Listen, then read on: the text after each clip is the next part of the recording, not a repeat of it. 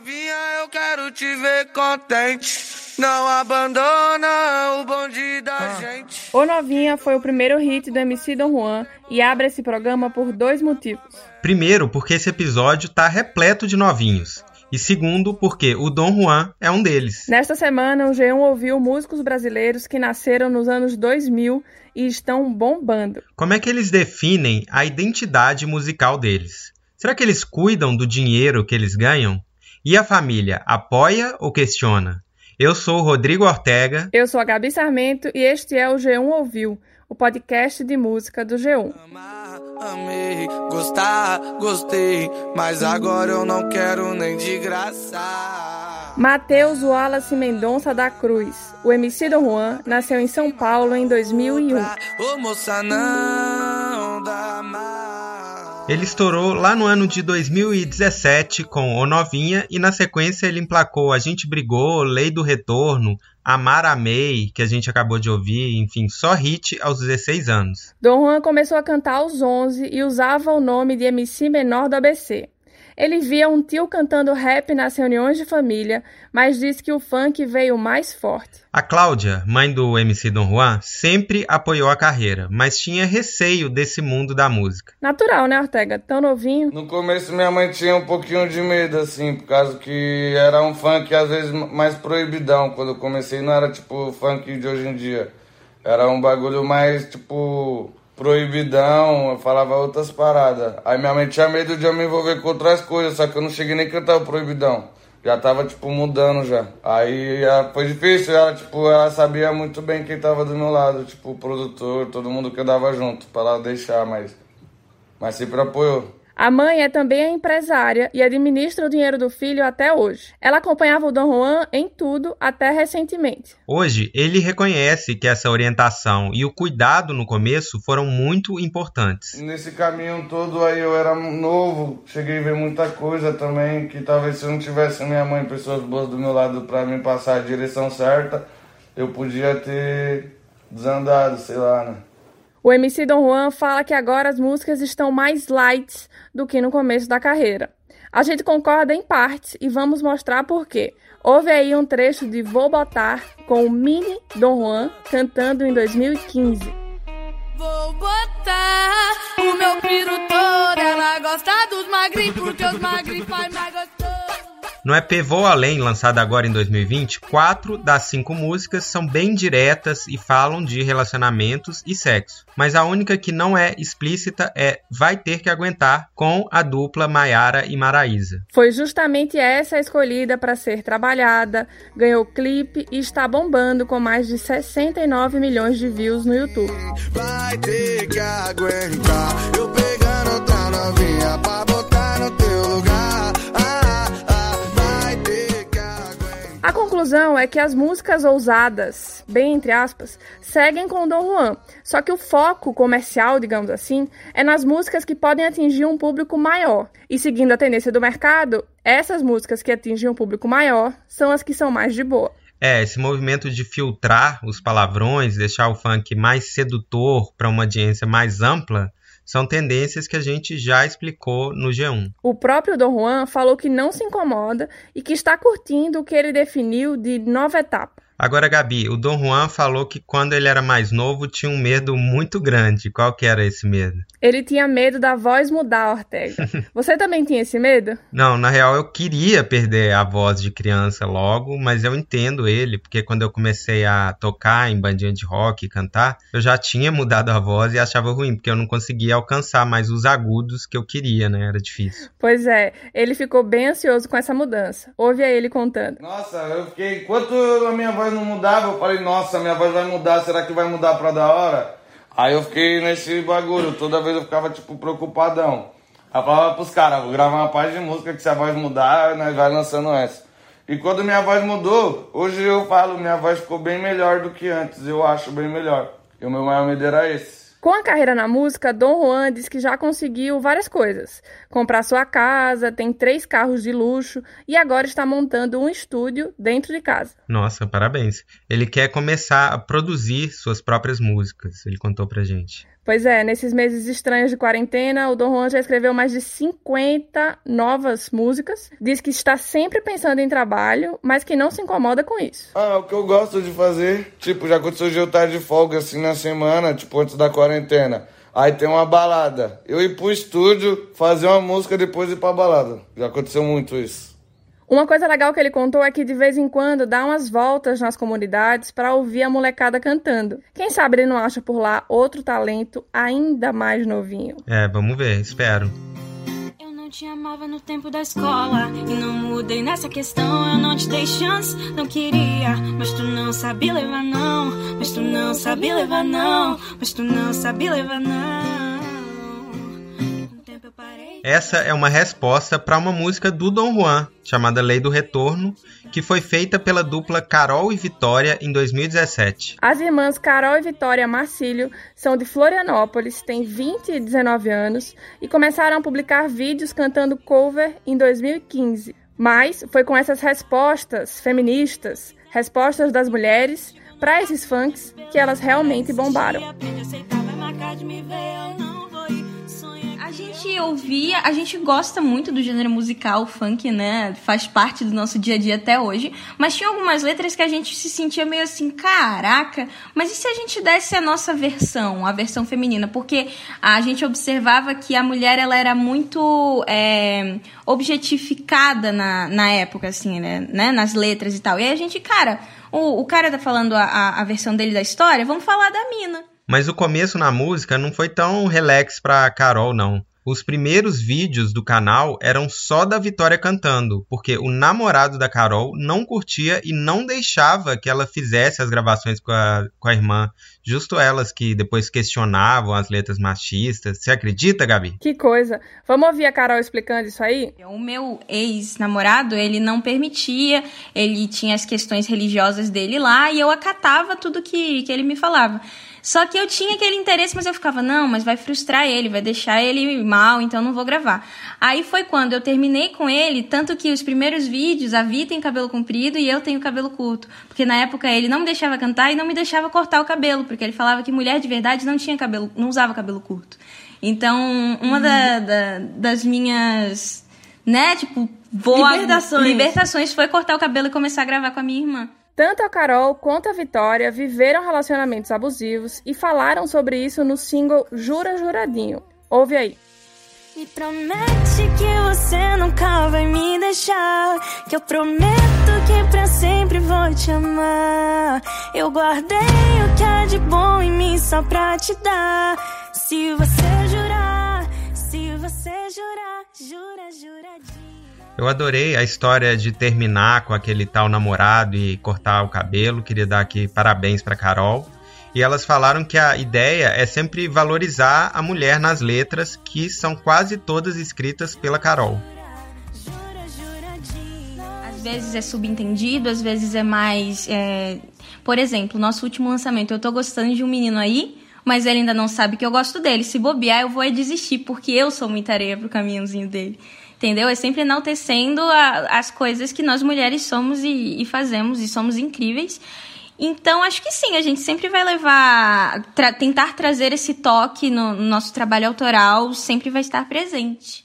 O clipe dessa música ainda tem o novo galã do TikTok, o Mário Júnior. Muito millennial. Pois é, bem millennial mesmo. A Carol ama o TikTok e tem como hobby ficar gravando vídeos por lá.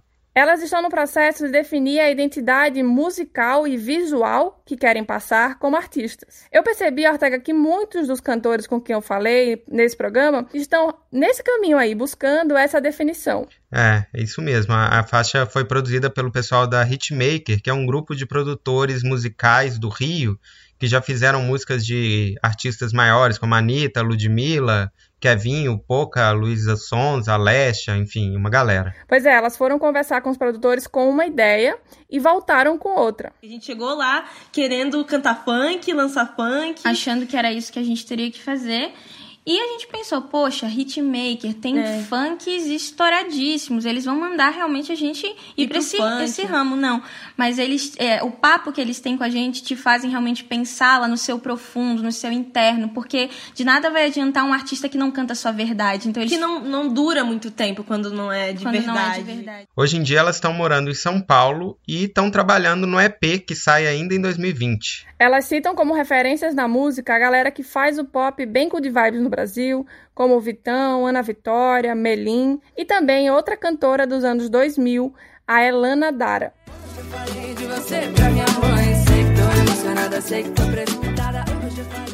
Ela não tem tantos views quanto os personagens desse episódio, mas é uma ótima compositora. É muito legal saber que os novinhos ouvem uns aos outros e se usam como referência. Eu também acho.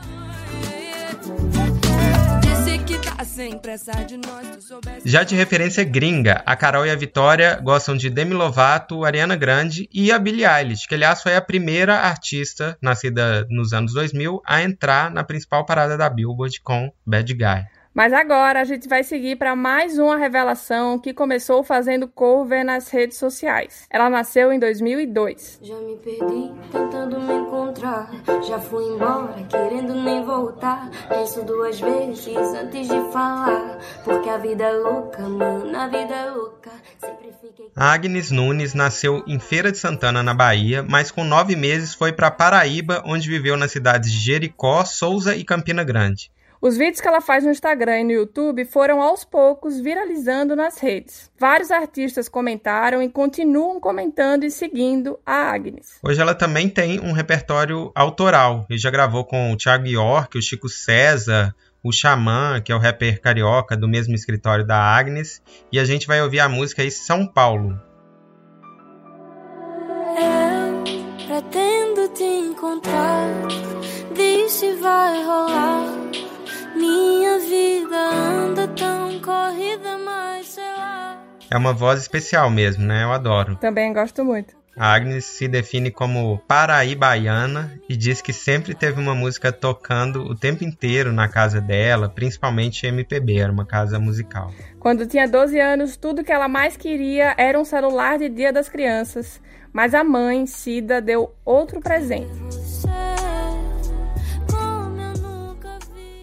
Finalzinho assim do dia, minha mãe chegou com um teclado. E me deu o teclado. Eu olhei assim, criança, né? Não entendi, mas. Olhei assim, fui, oxente, mãe. Ela gostou, eu. Hum, hum. Gostei, mal sabia eu que aquele teclado ia mudar minha vida. E eu comecei a aprender as músicas sozinha, né? Então eu ficava muito triste com o bullying, com tudo que eu sofria. Mas aí quando eu chegava em casa, uma das formas de eu esquecer isso era tentando aprender música. Então eu passava a maior parte do tempo no teclado, dentro do quarto. Esse bullying aí que ela citou era preconceito mesmo, que ela sofria por causa do cabelo que ela usava enquanto morava no sertão da Paraíba. Meu cabelo era black power, né? Porque a minha mãe sempre me incentivou que eu era negra, que eu era linda e que meu cabelo era lindo. E eu comecei a usar isso, eu ia a, a pé pra escola. Então, no caminho eu escutava tudo tudo assim, tudo que você imaginar do povo xingando meu cabelo, eu escutava. Só que detalhe, eu era só uma criança de 12 anos. A mãe e amigos mais velhos que conheceu a partir de um centro cultural em Souza foram fundamentais para incentivá-la e apoiá-la nessa questão da beleza, da música, de tudo. Conversar com gente mais velha era uma coisa comum para Agnes, até porque ela se sentia mais acolhida perto delas do que com crianças da sua idade mesmo. Isso rendeu um amadurecimento muito cedo. Quando a gente conversa, não parece que ela acabou de fazer 18 anos. Olha o que ela falou sobre os seus mais de 2,5 milhões de seguidores no Instagram. Eu acho que, assim, é- é muito incrível, é uma honra, mas também é uma responsabilidade muito grande. Porque você tem que estar sempre buscando aprender mais e também tem que ter muito cuidado para não errar, porque de uma forma ou não você acaba sendo influência para todas aquelas pessoas que estão ali. E atrás do reconhecimento, assim, atrás da fama, vem tudo isso, vem responsabilidade, vem procurar estudar mais para não passar as coisas erradas para as pessoas. Se a internet está ali ao nosso favor, que a gente use de uma forma positiva para espalhar positividade, conhecimento, é, força, que seja. Mas assim, eu me sinto muito honrada de ser jovem, de ser negra, acima de tudo de ser mulher. Nordestina também é um fato que pesa muito por conta do meu sotaque, né? Quando eu comecei, eu recebi assim milhões de mensagens falando sobre o meu sotaque e comentário também, comentário desnecessário falando do meu sotaque, falando que eu não precisava ter um sotaque, cantar com sotaque, não sei o que. E eu fui em frente mesmo assim, porque eu sou essa pessoa, não tô nem aí, não ligo muito porque o povo fala, não fala.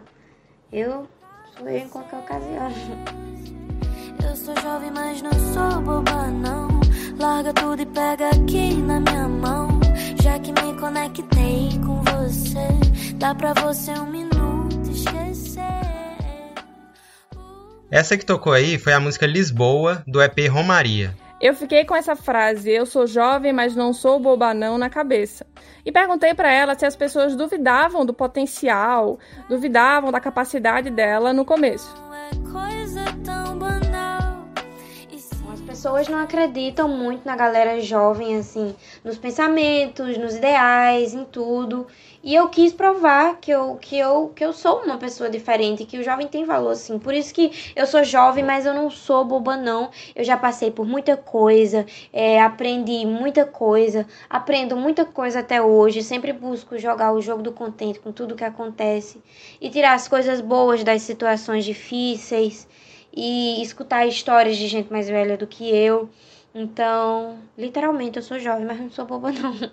Quem também não é boba nada é a mãe da Agnes. Ela falou com a gente que a regra era que a filha podia seguir os sonhos na música desde que terminasse os estudos no ensino médio. Olha, e a Agnes contou que fazia aula extra, antecipava a prova e estudava o dia inteiro para repor os outros que perderia viajando. Ela conseguiu se formar com notas ótimas, mas disse que teve que ralar. É, a Agnes mistura MPB com R&B para fazer uma coisa bem Agnes na, nas palavras dela.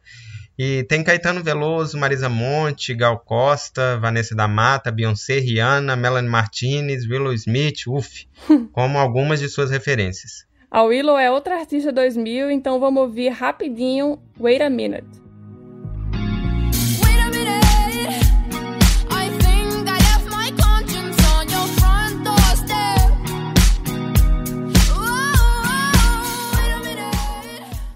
Gabi, a gente já falou de funk, pop, MPB com R&B, então agora vamos pro modão, tudo bem? Vamos, com certeza. Para fechar o nosso trio de artistas que surgiram cantando cover na internet, vamos ouvir agora a dupla Júlia e Rafaela. Ouve aí Paredes Pintadas. As paredes pintadas, a cor preferida, até o nosso gosto é igual.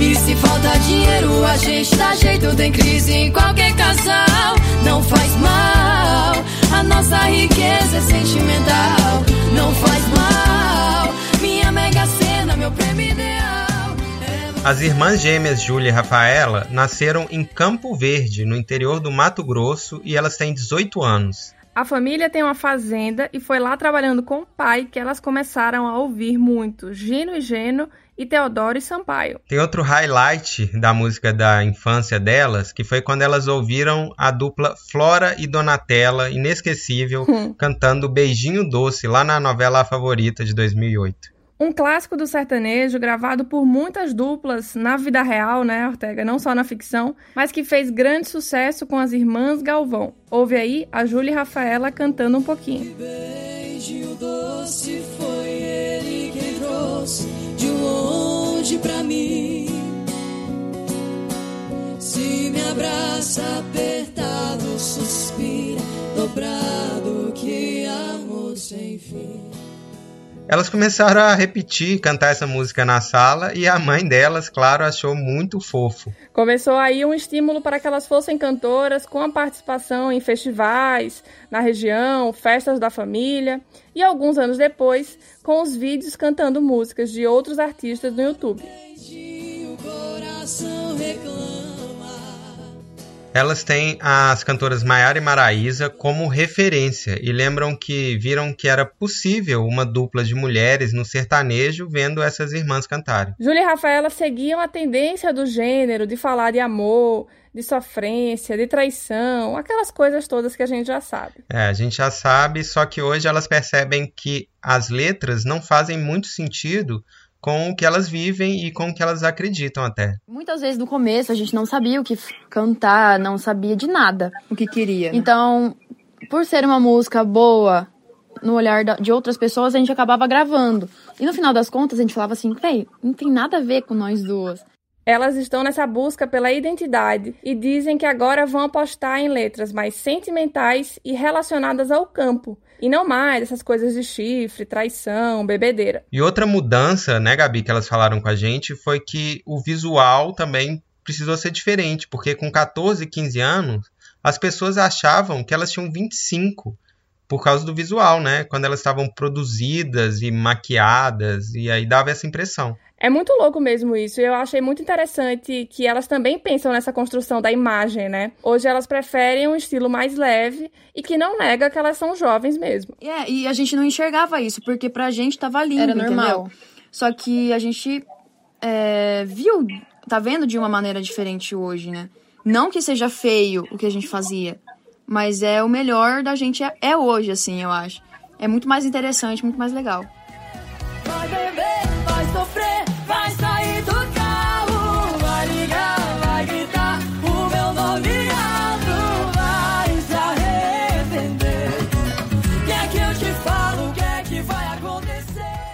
A gente também perguntou se elas já lidaram com casos de machismo na música, lá no sertanejo. Elas contaram que não sentiram tanta dificuldade de entrar no mercado pelo fato de ser mulher. Ainda bem, né? Em pleno agora 2019, 2020. Que bom. Para você ver aí também a importância do feminejo e da força de Maria Maraíza, Marília Mendonça e outras duplas e mulheres que vieram antes delas. Mas no camarim já rolaram situações constrangedoras. Assim, é, no, até nos palcos, nos shows, no camarim, é muito difícil lidar com homens porque eles acham que eles podem pegar na sua bunda, podem pegar em qualquer lugar. E é bizarro, é, é realmente bizarro. E, e eu acho que esse é o maior problema, assim. Eu não dei liberdade, né? Não é pra- nem questão de, de músicos que são machistas, são as pessoas, assim, do, principalmente quando a gente tá em camarim, que é um contato mais próximo com a gente, né? Então a gente vê muito, muito, muitos casos disso, assim. Mas. E, e também quando menosprezaram a gente no início da, da nossa carreira. Mas hoje sempre foi muito tranquilo, assim, as pessoas estão respeitando muito mais. É um absurdo, né? É. Elas contam que a saída nesses casos é ter jogo de cintura e pedir a ajuda da equipe para resolver quando acontecem essas situações inconvenientes e desrespeitosas. E que bom que tem a irmã mais velha delas, a Camila, que ela fica na produção das meninas e saca essas movimentações estranhas pelo olhar. É a Camila também que administra a parte financeira, quem cuidou da Júlia e Rafaela quando elas saíram da fazenda e foram para a cidade, e ela ainda compõe algumas das músicas que as irmãs cantam. Pô, irmãzona, isso que é produção. Total. Gostei. Ortega, vamos agora para a nossa última revelação dos anos 2000? Bora, vamos sair do Mato Grosso e ir pro Rio de Janeiro, mais especificamente para Vila Kennedy, com um hit do Carnaval 2020, saudoso. No teu jeito que eu me amarro de quatro, eu jogo rabo, sequência de toma, toma, sequência de vapo, vapo. De quatro, eu jogo rabo. De Gatilho, gatilho, gatilho. Essa Demais. música é da MC Ingrid, de 19 anos, e foi o primeiro funk que ela escreveu. Dá pra acreditar? sequência de vapo, vapo. De quatro, eu jogo rabo. De quatro, eu jogo rabo, sequência de Essa jovem MC carioca começou gravando segunda voz em um grupo de rap de amigos, despretensioso, e ela disse que foi estimulada por eles a escrever um funk. Antes de Vem Me Satisfazer, Ingrid era confeiteira. Ela escreveu a música em julho de 2019 para um rolo que ela tinha, um caso. Hoje eles estão noivos e já moram juntos. Então, veio me satisfazer, satisfez no final, né? Final feliz. Com a música que foi produzida pelo DJ Henrique da VK, ela conseguiu arrumar um empresário e levantar dois mil reais para fazer o clipe que muita gente viu. Ela alugou um salão no bairro mesmo, na Vila Kennedy, chamou as amigas e fez a produção toda sozinha. O clipe foi lançado em agosto e hoje tem mais de 61 milhões de visualizações. É, isso que é a iniciativa. A MC Ingrid, depois disso, assinou com a Condzilla, a produtora de funk de São Paulo, em dezembro. E a música ganhou um remix oficial de Brega Funk que ajudou a tocar mais ainda com esse ritmo que a gente já comentou algumas vezes por aqui no John Ouviu. Marca pra nós se ver, pode ser pra ferver. Hoje eu quero você, vem me satisfazer. No teu jeito que eu me amarro, de quatro eu jogo rabo, sequência de toma, toma, sequência. Ao contrário dos outros artistas com quem a gente conversou, a família da Ingrid não apoiava essa cantora no começo. Eles nem gostam muito dessa história de música até hoje. A Ingrid sente que essa rejeição atrapalha muito na carreira e na vida de qualquer pessoa, nas palavras dela. É, e uma das nossas maiores curiosidades era ver como estava a vida pós-hit e qual era o próximo passo dessa cantora. Mas, diferente do que a gente imaginava, a resposta não foi muito animada. Quando a gente conversou, ela disse que estava tendo problemas com a gravadora. Cara, olha, o mundo do funk é muito é loucura. Tipo assim, eu entrei nesse mundo sem saber de nada. Eu era boleira, como eu te falei, eu era confeiteira, sou formada numa área totalmente diferente da música. E quando eu explodi a Vem Me Satisfazer, veio diversas gravadoras atrás de mim. Até hoje tem várias que vêm atrás de mim. Essas pessoas, elas não estão interessadas, parece, né? Não sei. É meu ponto de vista, tá bom? Essas pessoas, essas gravadoras, elas se interessam muito nos artistas que já estão estourados. E têm interesse no, no, no royalty da música, não no artista. Entendeu? Porque se tivesse interesse no artista pelo menos no meu caso, se tivesse interesse em mim, eu estaria trabalhando no momento, mas não tô. Enquanto outros artistas da gravadora estão fazendo live, estão apresentando programa, estão fazendo planejamento de carreira. Eu tô na Condzilla, um exemplo, desde dezembro de, do ano passado. Até hoje eu não tive um planejamento de carreira que é uma, o mínimo que uma gravadora oferece para um artista, né? Um planejamento, tipo assim, ó, você vai lançar uma música esse mês, esse mês outro. Não, eles só fizeram um clipe e até hoje nunca mais falaram nada para mim. E tem um contrato meu que tá lá, que na época, como eu te falei, eu não sabia da proporção que tem esse contrato, né? Que foi um contrato que é 10 anos de contrato que eu assinei lá na Condizila, mas eles não me mandam esse contrato. E a minha via ficou na empresa no dia que eu assinei que eu tava muito emocionada, né? Com Dizila, na época eu não sabia que dar esse problema todo. Uau, que desabafo, hein? Por isso eu não esperava, não. Nem eu. Depois do remix de Vem Me Satisfazer, ela lançou Encaixou Certinho em fevereiro e Perdi o Juízo em maio, só isso. Encaixou certinho, eu vou sentando, sentando, sentando, sento gostosinho. Encaixou certinho, eu vou sentando, sentando. A gente perguntou para Condizila quais eram os planos, né, que eles tinham para Ingrid, e eles falaram que vão lançar músicas da cantora. É, eles deram um argumento para que esses meses de lançamento tenham passado em branco, que foi a pandemia do novo coronavírus mas mesmo ainda em quarentena, eles falaram que agora vão conseguir produzir os clipes com os cuidados necessários. Vamos ver.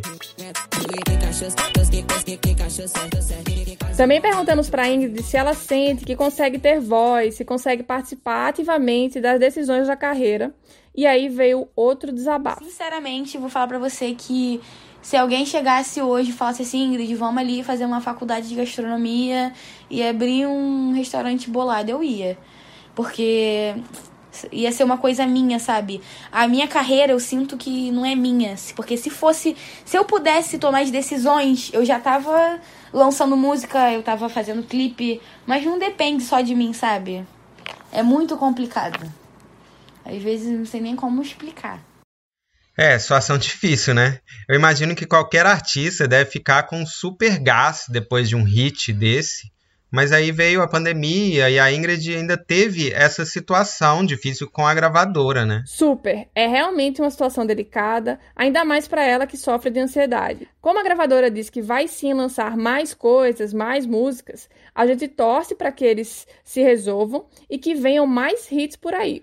Ô Gabi, eu também torço pra MC Ingrid, sou do fandom dela, MC Ingrider, e quero que ela se entenda bem lá com a Condzilla, que lance mais músicas, mas eu fiquei fã também da sua seleção musical, eu achei variada no som, nos sotaques dos cantores e nas histórias pessoais, né? Que eu achei que fez um bom retrato dessa geração 2000. Que honra! Eu acho impressionante como eles têm muitas ferramentas, né?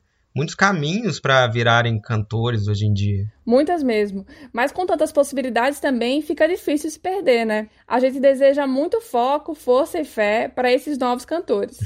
Eu queria acrescentar aqui no finalzinho o MC Niak e a Anne Gabriele, do Now United, ambos novinhos de 2000 também. É, mas aí eles têm o episódio próprio, realizaram um sonho do episódio próprio no João Ouviu.